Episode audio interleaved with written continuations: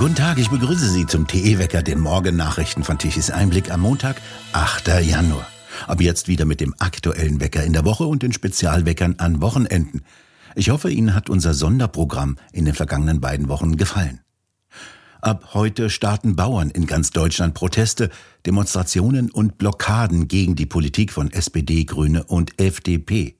Straßenplätze und auch Autobahnausfahrten sowie Straßenkreuzungen sollen blockiert werden. In Nordrhein-Westfalen wollen die Bauern heute den Verkehr landesweit lahmlegen. In München soll nach einer Sternfahrt am Odeonsplatz im Stadtinneren eine Kundgebung mit bis zu 8000 Teilnehmern stattfinden. Ebenso sind Veranstaltungen in Augsburg am Mittwoch und am Freitag in Nürnberg angemeldet. In Rheinland-Pfalz hat der Bauern- und Winzerverband in sämtlichen Landkreisen Demonstrationen organisiert. Dort dürfen am ersten Schultag nach den Weihnachtsferien Eltern ihre Kinder zu Hause lassen, müssen aber die Schule informieren. Der Landkreis Friesland hat für heute den Schulunterricht abgesagt, weil die Landwirte auch den Straßenverkehr behindern wollen. Bereits gestern Abend fuhren die ersten Traktoren los. Die ersten Konvois trafen in der Nacht bereits in Berlin ein. Die Straße des 17. Juni ist gesperrt. In Lingen im Emsland standen Traktoren vor den Lagern des Discounters Aldi. Die Blockade soll laut Polizei bis heute Vormittag dauern. Die Bauern haben eine Gulaschkanone mit aufgefahren. Sie kritisieren die Marktmacht der vier großen Supermärkte. Die Margen beim Fleisch beispielsweise hätten sich für die Lebensmittelketten stark erhöht, die für die Bauern aber nicht. Auch aus den Nachbarländern sind Bauern auf dem Weg nach Deutschland, aus Österreich, Ungarn, Frankreich, Niederlande, Belgien, Luxemburg, Polen und der Schweiz. Geplant sind bundesweit zahlreiche Aktionen wie Treckersternfahrten und Kundgebungen. Auch andere Branchen wie Spediteure und Busunternehmen wollen sich beteiligen. So lässt heute die große Spedition Witwer aus Eschenlohe bei Garmisch-Partenkirchen ihre gesamte Flotte von Lastwagen stehen. Dies berichtet der Merkur. Damit werden auch Lieferketten unterbrochen. Die Transportkosten für Waren steigen aufgrund der in Deutschland besonders stark angehobenen Lkw-Maut und der Steuer für Luft stark an. Die Spedition rechnet mit einem Anstieg der Kosten von 35 Prozent pro Fahrt, die an den Großhandel weitergegeben werden müssen. Wenn man sich ansehe, wie die wirtschaftliche Lage in diesem Land mittlerweile sei, so zitiert der Merkur den Prokuristen der Spedition, steckten wir bereits in einer Rezession und da bleibe ja nicht viel anderes übrig, als jetzt ein Zeichen zu setzen, nicht nur in Bezug auf die Mauterhöhung. Ab 1. Juli dieses Jahres soll die Maut weiter auch auf kleinere Transporter über dreieinhalb Tonnen ausgedehnt werden. Deutschlandweit dürfte das weitere 300.000 Fahrzeuge betreffen, deren Transportkosten deutlich teurer werden. In Deutschland sind alle Autobahnen und fast alle Landstraßen für Lastwagen gebührenpflichtig. Letztlich zahlt der Verbraucher. In Österreich übrigens wurde die Maut nur um circa sieben Prozent erhöht, in Deutschland dagegen um 83 Prozent. Das Verkehrsministerium in Brandenburg befürchtet Lieferprobleme aufgrund der geplanten Bauernproteste und warnte am Sonntag vor Lieferengpässen. Das sonst übliche Fahrverbot für Lastwagen am Sonntag wurde aufgehoben, wie das Ministerium mitteilte. Auch der Deutsche Jagdverband hat am Freitag seine 250.000 Mitglieder dazu aufgerufen, sich den Protesten der Land- und Forstwirte anzuschließen. Grund verfehlte Agrarpolitik. Für den kommenden Freitag ist eine zweite Großdemonstration der Landwirte mit großer Kundgebung in Berlin geplant. In einem Gespräch mit dem Wecker von Tichys Einblick am gestrigen Sonntag begründete Landwirt Anthony Lee, warum die Bauern auf die Straße gehen. Lee ist zugleich Sprecher der Organisation Landwirtschaft verbindet Deutschland. Alles, was wir machen, ist legitim, ist im, im Rahmen, und das war die letzten Jahre auch so. Alle Demonstrationen, die wir gemacht haben, die waren komplett gedeckt vom Versammlungsrecht. Das machen wir jetzt auch. Und wie gesagt, wir brauchen überhaupt gar keine Gewalt. Äh, unsere Präsenz reicht schon aus, äh, um Politik das Fürchten zu lehren. Das wollen wir doch mal sehen, die nächsten Tage, wie das läuft. Und da muss man vielleicht auch mal irgendwann mal sagen, okay, die Gesprächstür ist einfach zu. Weil wenn ich das, wie gesagt, höre, was aus der Politik kommt, aus der Ampel, Das ist schon erschreckend. Das Einzige, was da gibt, man begibt sich in eine Opferrolle, man versucht zu spalten und das geht nicht.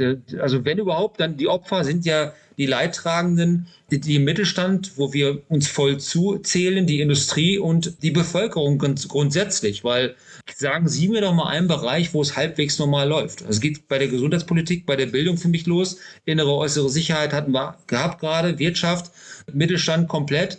Also das, das, das geht so nicht mehr. Und ähm, das ist ja jetzt auch kein Bashing der Ampel. Das ist in den letzten Jahren ja schon so passiert. Die Ampel hat ja nicht am allen Schuld, aber sie hat jetzt den Turbo eingelegt in der Abwicklung äh, von dem Lebensstil, den wir haben, den wir wollen. Und wir wollen es ja nicht ständig vorschreiben lassen, wie wir was zu tun haben, wie wir zu leben haben. Und das muss jetzt ein Ende finden. So einfach ist das. Die Mitglieder der Gewerkschaft Deutscher Lokführer wollen am kommenden Mittwoch um zwei Uhr in den Ausstand treten und den Personenverkehr lahmlegen. Im Güterverkehr soll die Arbeit bereits ab Dienstagabend gestoppt werden. Bis Freitagabend solle der Streik dauern. Die Verhandlungen mit der Deutschen Bahn seien gescheitert, heißt es in einer Mitteilung der Gewerkschaft vom Sonntagabend. Die Bahn kündigte gestern Abend nach dem Streikaufruf an, gegen den Streik vorzugehen. Einen entsprechenden Eilantrag auf eine einstweilige Verfügung werde die Bahn beim Arbeitsgericht in Frankfurt einreichen. Der Streik sei nicht nur überflüssig, sondern die Bahn halte ihn auch für rechtlich nicht zulässig, so Personalvorstand der Bahn Seiler. Im Dezember hatten sich bei einer Urabstimmung 97 Prozent der teilnehmenden Mitglieder für unbefristete Streiks ausgesprochen. Im Sonntagstrend des Meinungsforschungsinstitutes INSA kommen CDU, CSU in dieser Woche auf 31 Prozent. Das ist ein Prozentpunkt weniger als in der Vorwoche, wie die Bild am Sonntag berichtet. Die AfD bleibt bei 23 Prozent aus der Vorwoche.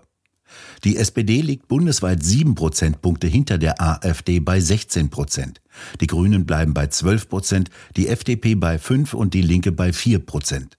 Die sonstigen Parteien konnten 9 Prozent der Stimmen auf sich vereinen, davon 3 Prozent für die Freien Wähler.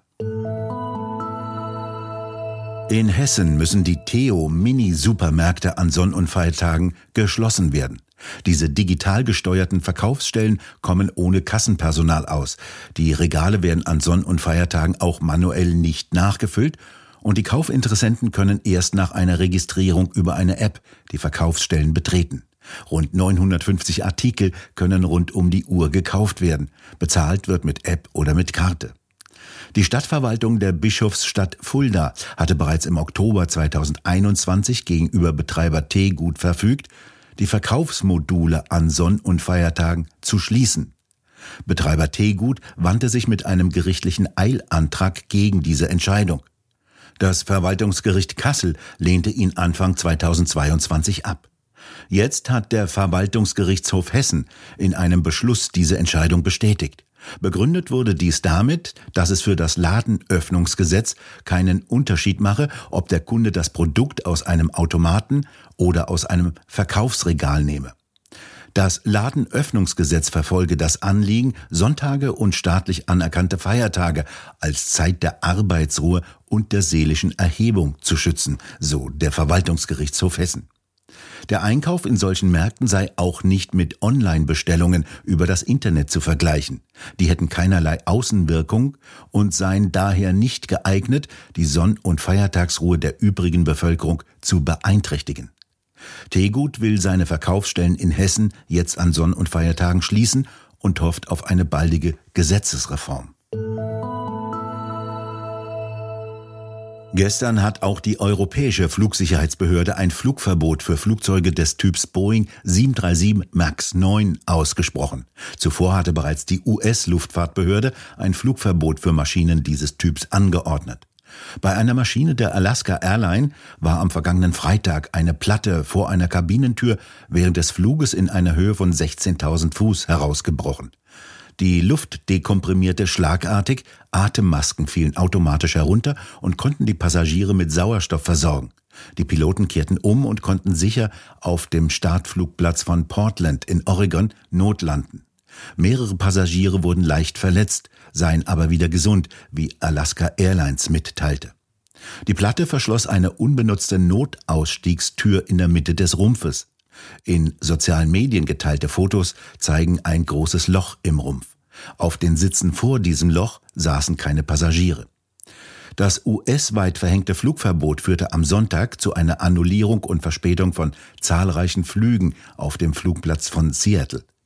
Nach zwei Abstürzen vor fünf bzw. sechs Jahren mit insgesamt 346 Toten waren die Flugzeuge der Baureihe 737 MAX schon einmal weltweit gegroundet und durften fast eineinhalb Jahre nicht fliegen. Die Wetterlage hat sich grundlegend geändert. Ein kräftiges Hochdruckgebiet über Skandinavien schaufelt trockene, aber recht kalte Polarluft nach Deutschland. Es wird also trocken, aber kalt. So tagsüber minus 5 Grad wie in Frankfurt, minus 7 Grad in Berlin, minus 4 Grad in Dresden, in Hannover minus 5 Grad und um die 0 Grad in Freiburg. Es wird im Laufe des Tages immer sonniger.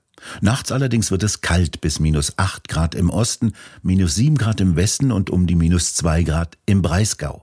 Und nun wieder zum beliebten Energiewendewetterbericht von Tichys Einblick. Deutschland benötigte gestern Mittag um 12 Uhr eine elektrische Leistung von 60 Gigawatt. Installiert ist eine elektrische Leistung von Windrädern von 66 Gigawatt. Dies bedeutet, nach den Sprüchen von Claudia Kempfert und Robert Habeck und den anderen Energiewendern, Deutschland müsste mit Strom von den Windrädern versorgt werden können, rechnerisch. Aber der Wind macht einen Strich durch diese Rechnung. Nach ein paar Tagen mit sehr stürmischem Wetter hat er deutlich nachgelassen. So kam gestern Mittag um 12 Uhr gerade einmal eine elektrische Leistung von den Windrädern von insgesamt 15 Gigawatt. Auch die Sonne mochte nicht so richtig. Die ganzen 2,6 Millionen Photovoltaikanlagen im Lande kamen kaum über eine elektrische Leistung von 4 Gigawatt um 12 Uhr mittags hinaus. Ab 14 Uhr war dann auch wieder Schluss damit. Die konventionellen Kraftwerke lieferten 30 Gigawatt elektrische Leistung um 12 Uhr mittags. Aus dem Ausland musste um 12 Uhr mittags die elektrische Leistung von 1,5 Gigawatt importiert werden, zu einem Preis von 89 Euro pro Megawattstunde. Wir bedanken uns fürs Zuhören und an dieser Stelle auch einen ganz herzlichen Dank für die vielen Spenden, mit denen Sie ein Medium wie Tichys Einblick ermöglichen. Schön wäre es, wenn Sie uns weiterempfehlen. Weitere aktuelle Nachrichten lesen Sie regelmäßig auf der Webseite tichiseinblick.de und wir hören uns morgen wieder, wenn Sie mögen.